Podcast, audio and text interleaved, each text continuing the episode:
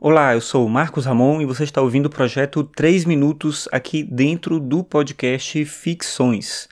Hoje é quinta-feira, dia 8 de junho de 2017,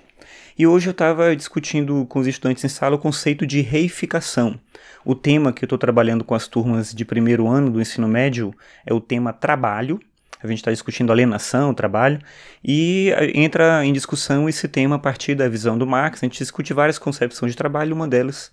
é a crítica que o Marx faz ao capitalismo, e a gente fala sobre esse conceito de reificação, que é um processo de coisificação do indivíduo, quando você passa a tratar o indivíduo descaracterizando ele da subjetividade, de todos os elementos que compõem é, esse elemento, esse conjunto social, e você passa a tratar esse indivíduo em relação à capacidade produtiva que ele tem. E aí eu pedi para os alunos citarem um exemplo disso, eles conseguiram identificar um exemplo disso no mundo que a gente vive, e foi legal, mas ao mesmo tempo triste, constatar que muitos deles perceberam o mesmo exemplo e citaram a mesma situação, que é o fato de muitos trabalhadores terceirizados da instituição em que a gente está, né, que eu trabalho, eles estudam, terem sido demitidos recentemente. É, tem um corte muito grande na educação acontecendo desde o do começo do ano principalmente para cá e isso tem impactado diretamente a qualidade do ensino, a qualidade dos serviços que são prestados e na hora de decidir o que cortar, a primeira coisa que se faz é cortar os servidores terceirizados, é demitir essas pessoas. E eles perceberam nisso esse movimento justamente de reificação.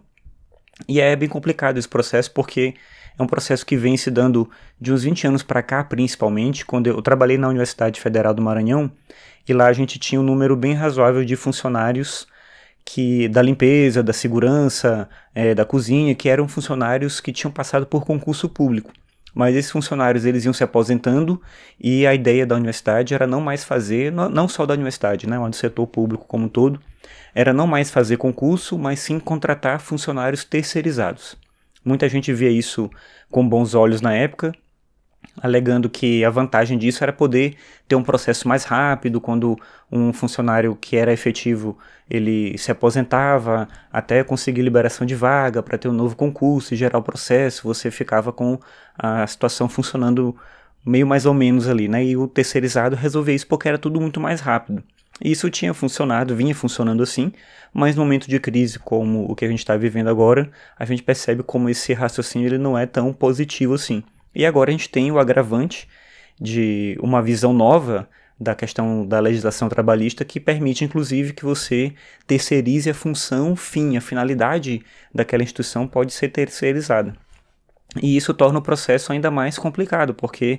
se quando a gente tem a terceirização de serviços acessórios, digamos assim, mas que obviamente eles são muito importantes para o contexto, mas que não são a função fim daquela instituição e esses funcionários são demitidos, a gente já percebe o impacto disso. Imagina quando você puder terceirizar, inclusive, a função essencial da existência né, daquela instituição. Então, isso torna todo o processo ainda mais complicado. E aí serve para a gente refletir um pouco sobre as consequências de um mundo em que a gente desconsidera as pessoas e toda a realidade envolvida nelas, e a gente passa a tratar as pessoas como produto à maneira do consumo, à maneira de qualquer outra coisa. Enfim, só trazer uma reflexão um pouco triste ao mesmo tempo interessante que os estudantes fizeram hoje a partir dessa ideia de reificação e de trabalho.